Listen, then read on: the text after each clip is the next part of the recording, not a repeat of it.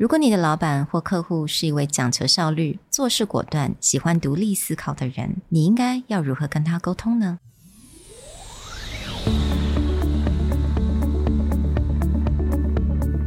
Hello，欢迎来到 Executive Plus 主管与沟通力的 Podcast。I'm Sherry, an educator, certified coach, and style enthusiast. 我相信专业有效的沟通是语言跟逻辑的完美结合。 And I'm Nick, a startup consultant, corporate trainer, and late night gaming junkie. I believe great communication requires the right mindset and solid frameworks. 我们希望带给大家职场英语的技能、跨文化沟通技巧与其他能帮助您成为出色领导者的工具。Join us each week as we share our experience, research, and methodologies to take your communication and language skills from good to great.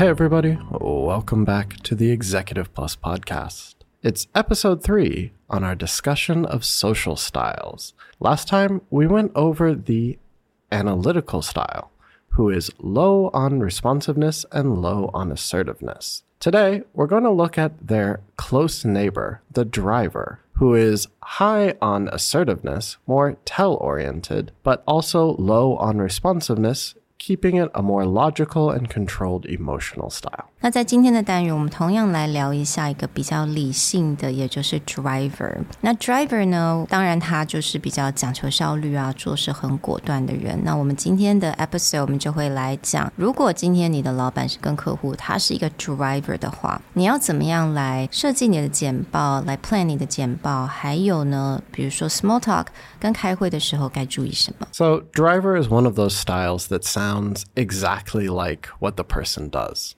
They drive. Drivers are easily characterized by people who like move forward. They like momentum, they like movement, they don't like sitting around and discussing a lot of things. Similar to another style we'll discuss later, expressives, drivers have a tendency to make decisions very quickly. But whereas an analytical will make decision based on all the information, gathering all the data, the numbers, every possible strategy or scenario, a driver just likes to execute based on a few key ideas. Mm-hmm. So this is a lot of what we're going to make recommendations on based on if you're talking to your boss who's a driver or a coworker or a client how you give information, how quickly you get to the key point, how you structure that information is really, really critical when talking to a driver. So that's actually really interesting. And of course, Nick himself is a driver. Do you like small talk? I do not care for small talk unless it is completely necessary. Mm. When it comes to meetings, when it comes to discussions, it's like, tell me why we're here, and then I can decide how much energy and time I will put into it. Okay. So I have another question then. We all feel like small talk, it's part of a meeting or part of the business, you know, what we do every day.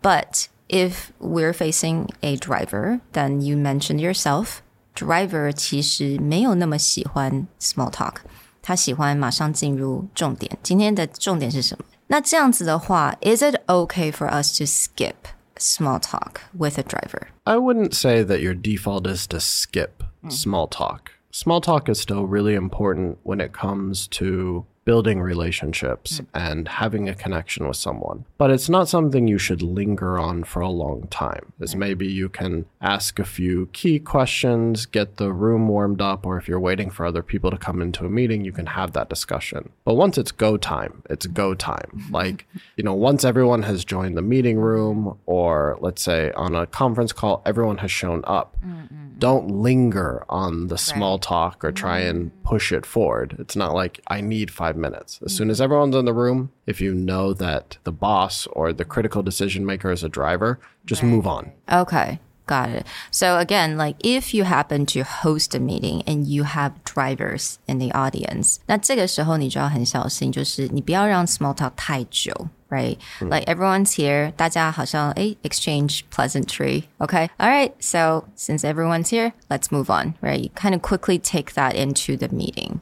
And that'll be different from other styles where you actually do want to leave more room for getting to know them. Right. And working with them. We'll cover that in other styles. But if it comes to a driver, now the thing that a lot of people mistake is that just because they don't want to have the early small talk, they want to get to the they want to get to the key point of the meeting quickly means that like they're not friendly or they don't have patience. But it's actually more like the way that they value the time is in reverse, mm-hmm. which is if you actually get to the point do things quickly, make decisions quickly, they'll actually have more time after because they'll feel as like what needed to be accomplished got accomplished. Mm-hmm. But it's when the beginning gets drug out for a long time, they don't ah. really know why they're there, or it's not mm-hmm. clear right away why they're there, what decisions, decisions get drug out for a very long time, then they're just going to lose patience over the mm-hmm. meeting.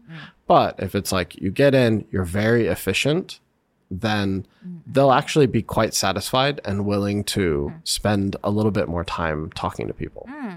Okay, so again, small talk is still important, but for driver, it doesn't necessarily have to start in the very beginning. You can actually have that quality small talk at the very end once you discuss what needs to be discussed in the meeting. I would say that one quality of a driver that you'll see is that they're evaluating how much time and energy they want to put into something. Mm. So if you're very quick to do what they expect, oh, or if they're happy with the result very quickly, they've already decided, like, oh, okay, this is worth my time and energy, mm. and they'll put it there. Okay. But if it's just like a classic sign of a driver, that first question is, why am I here?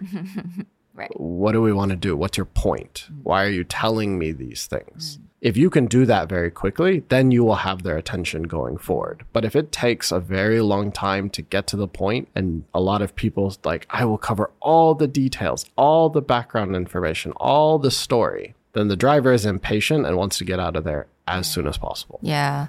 所以也就是啊，drivers 其实当他听到太多他不需要的 information，他会容易烦，right？You guys get annoyed.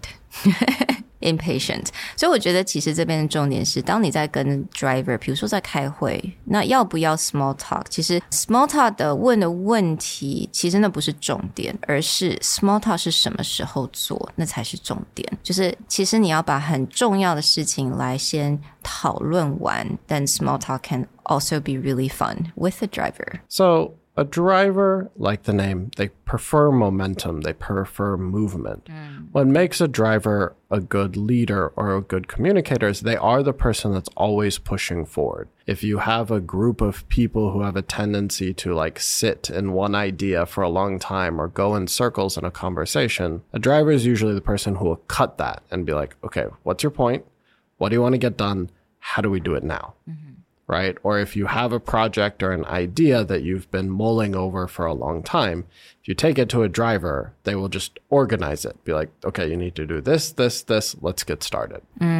I see. So now let's switch gear a little bit. Let's say we're going to present to a driver. That person may be our boss, 可能是老板、客户好了。那我们在安排这个简报的时候，do we just use that very quick and concise way? Like maybe in the very beginning, just give them like three key points, and that's it. Would that be like the perfect way for a driver? Yeah, that would be the perfect way that in the podcast we talk a lot about how do you bring things down to one main idea or three key points. The most important person that you want to be able to do this with is a driver. Yeah. So, opening that presentation with, okay, there are three things that I need to cover today one, two, three. But also importantly, because a driver is about action, momentum, having your action points or that you center your discussion around what needs to be done. Hmm. If you want the meeting to be more focused on brainstorming, you need to be upfront about that before the meeting if you bring a driver into a room and they think that they're there for, okay, we're going to have a quick meeting, we're going to get updates on things, we're going to be explained what needs to get done, I can give input. A driver is a tell oriented style on the assertiveness scale. So you do need to leave room for input, but their input is not going to be a brainstorming session. Their input is going to be a what do we need to get done? Mm. And then do you have any advice on how to do it? But if you just go into the meeting and be like, oh, let's brainstorm or think about these ideas, a driver will be upset from moment one because that is not why they showed up to the meeting. 所以如果你是需要一边想一边讲，然后一边整理自己思绪的人呢，Don't find a driver to do this. It's not you can't find a driver to do this. You need to tell them ahead of time. If you want to have a brainstorming session, So they can get ready. you need to label that okay. meeting very clearly. Okay, next Tuesday, we're going to sit down and we're going to brainstorm out how to get this thing done. Now, again, the driver can mentally prepare for that's a brainstorming session. But if you go, hey, let's have a meeting next Tuesday, I want to run a few ideas by you. And then they show up to the meeting and be like, I've been thinking about these things. I'm not really sure uh, which one I want to do, or I haven't thought about any of the details Right there, your driver is pissed. like, that is not, you said you want to run ideas by me, which to me means here's my idea, here's how I want to do it. Can you give me feedback? 也所以了，如果你今天要跟 driver 做任何的沟通的话，你要先想清楚 这个沟通是什么，What is it really？那把它想清楚之后呢，你要跟 driver 非常的清楚的讲，you know explain to him or explain to her what this meeting actually would be about. So I think that's really important. Continue with the discussion of presentation. Let's say our driver is the decision maker in the audience, but we do have other people here in the audience as well, right? We have analytical, we got expressive, and other people. So if I use this really concise way of presenting to the driver, am I neglecting everyone else? Not necessarily. The way to think about that is that any presentation you make, the first two to three minutes are really for the driver mm. because that's where they're going to get the most out of your presentation. If your key ideas are there and some explanation of what you want to do about it, just opening, if you do it well in the first two to three minutes, the nice thing is the driver's done. Mm. Then they've gotten the key points, they know what you want, they've probably decided how they're going to help you or what they're going to do. And then you've satisfied that group. Now you can spend the rest of your presentation hitting the other styles. Hmm. And so it's less about, okay, do I make my whole presentation about the driver? Yeah. No, it's actually just more that first two to three minutes is aimed at satisfying that person. Because hmm. after two to three minutes, their decision making process is over. Hmm. They've decided what they want to do and whether they're in it or not. Then you can focus the rest of your presentation on, for example, more details to give the analytical that sense of satisfaction. They're the ones going to be asking a lot of questions like, what about this? Mm. Why aren't there any details on this? Explain that more. Mm. Aside from that first two to three minutes, the one other thing you can really do to satisfy a driver, but actually, I think every style will want this as well. At the end, you want to have a strong summary plus the actions that you've either hmm. proposed or the actions that have been decided through discussion in the group. Because drivers are back to being a very action oriented hmm. and a tell oriented. That means that they need to see that something has been decided and that people know what their role is. Hmm. It's not just like, oh, okay, well, I guess we're going to do this thing and no idea like how to do the next thing then a driver will feel compelled to stand up and be like, okay, that's what you want to do. Then person A, you do this. Person B, you do this. Person C, you do this.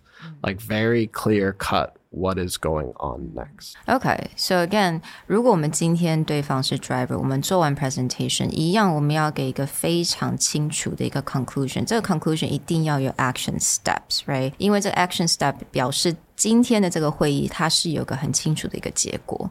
There's a, a very clear conclusion to this meeting. And also, so you mentioned that if, let's say, the presenter didn't really have, or the host of the meeting didn't really actually have action steps, driver would step in, will actually tell people what should be done. Yeah. So a lot of people will maybe see a driver as someone very bossy. Uh huh.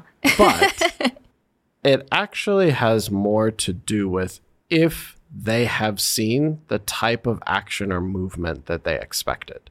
If the person hosting the meeting is very clear about what needs to get done next and who is doing what, a driver will walk away satisfied. Again, they're a fast decision maker. Mm. So if they feel that, no, this is in good hands, this is the right person to do it, then they're done. They're good.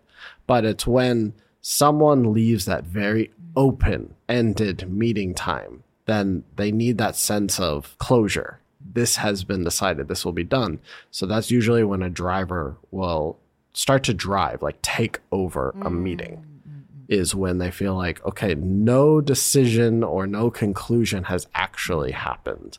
Then you will see them step in. And depending on them as an actual manager or a leader, they may do that well or they may not do that well. That's that's not really what a social style indicates. But you will just notice that if there's someone who half the way through the meeting, they just can't take that it's not organized anymore. They will just mm. handle it. Now, that leads to sort of the negative side of being a driver, which is they are driving the car and they don't care if anyone's in the car or not. Yeah, I was going to say if I am a driver and I am presenting to a bunch of people who are not drivers and I'm just going to go, go, go, what's going to happen then? If your style is a driver, you actually need to be able to recognize that while you're executing, if no one else has any idea what's going on, then slowing down and actually understanding that other people do need that. So, a growth action for a driver is actually to stop and listen or stop and pay attention. When drivers are under extreme stress or pressure, they will just do stuff. They won't ah. discuss it with anyone else. They will not. So there have been times in the company where way too much is happening. And my default is I'll just do all the projects. Mm-hmm. I won't discuss them with anyone. I won't talk about what needs to get done. And then people will be like, hey, what's the status on that? And be like, I finished that weeks ago. We don't even need to think about it. It's, it's over. But that also means that a lot of the cooperation, collaboration, things that come from working as a group get lost. So when a driver is under that extreme, like go, go, go, go mode, sometimes they need to stop and notice, like, hey, no one else is in the car. Maybe I need to figure this out. 那希望今天单元能够让大家更了解该如何跟这个行动派的人的 drivers 能够跟他沟通，不管是做简报、small talk，或者是会议上面的安排也好。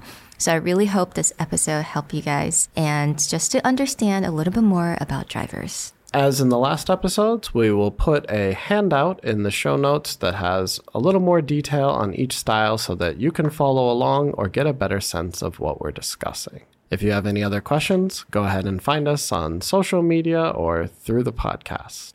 We'll talk to you guys next time. Bye. Bye.